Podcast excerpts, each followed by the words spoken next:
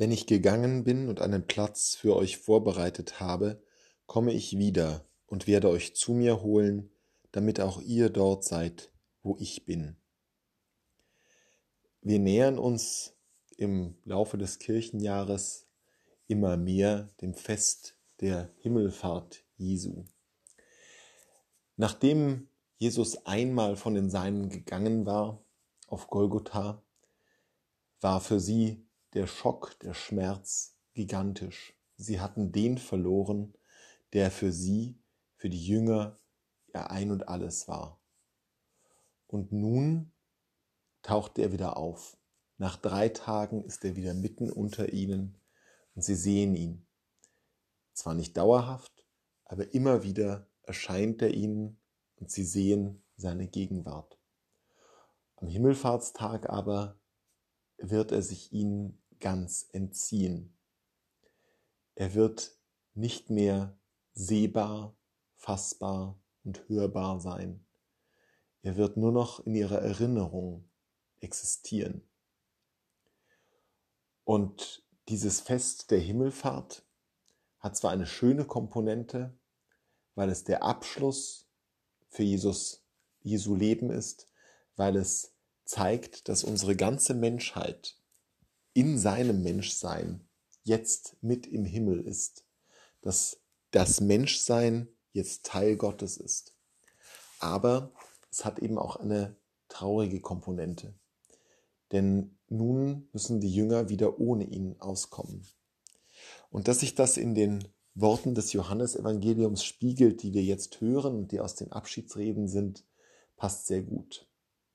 Denn die Abschiedsreden sind ja nicht nur bezogen auf den Tod Jesu, sondern eben auch auf das sich entziehen Jesu nach der Auferstehung.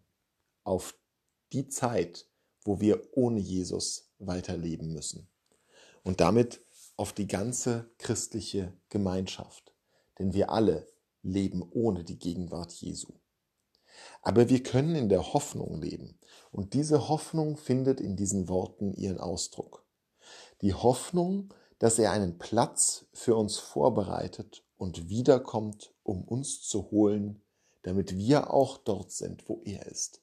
Damit endgültig diese Trennung, diese Scheidung, diese Abwesenheit aufgehoben ist und wir für immer bei ihm sind. Bei ihm, der nicht nur für die Jünger und Apostel, sondern auch für uns Christinnen und Christen heute die letzte Erfüllung all unserer Sehnsüchte ist. Und das ist ja die Verheißung, die Gott von Anfang an letztlich bereits gegeben hat. Allein schon darin, dass er den Menschen in seinem Ebenbild schuf, zeigte er, dass er die Gemeinschaft mit den Menschen sucht. Dadurch, dass er seinem Volk einen Platz bereitete in Israel und sie herausholte aus Ägypten, hat er ihnen wieder gezeigt, dass er der Gott mitten unter ihnen sein will.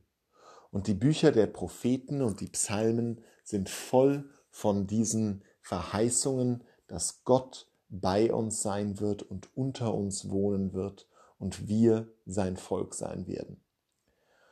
Diese Verheißung erneuert Jesus Christus in seinen Abschiedsreden und bestätigt er durch seinen Tod, durch seine Auferstehung und durch die Himmelfahrt. Durch die Himmelfahrt ist ein Stück von uns allen bereits mitgenommen in den Himmel. Und wir werden nachreisen, wenn er uns holt. Es gibt den Platz im Himmel, auf den wir hoffen können, und es gibt den Moment, wo er kommt und uns holt und uns für immer zu sich holt. Das ist die Hoffnung, aus der alle Christen leben dürfen.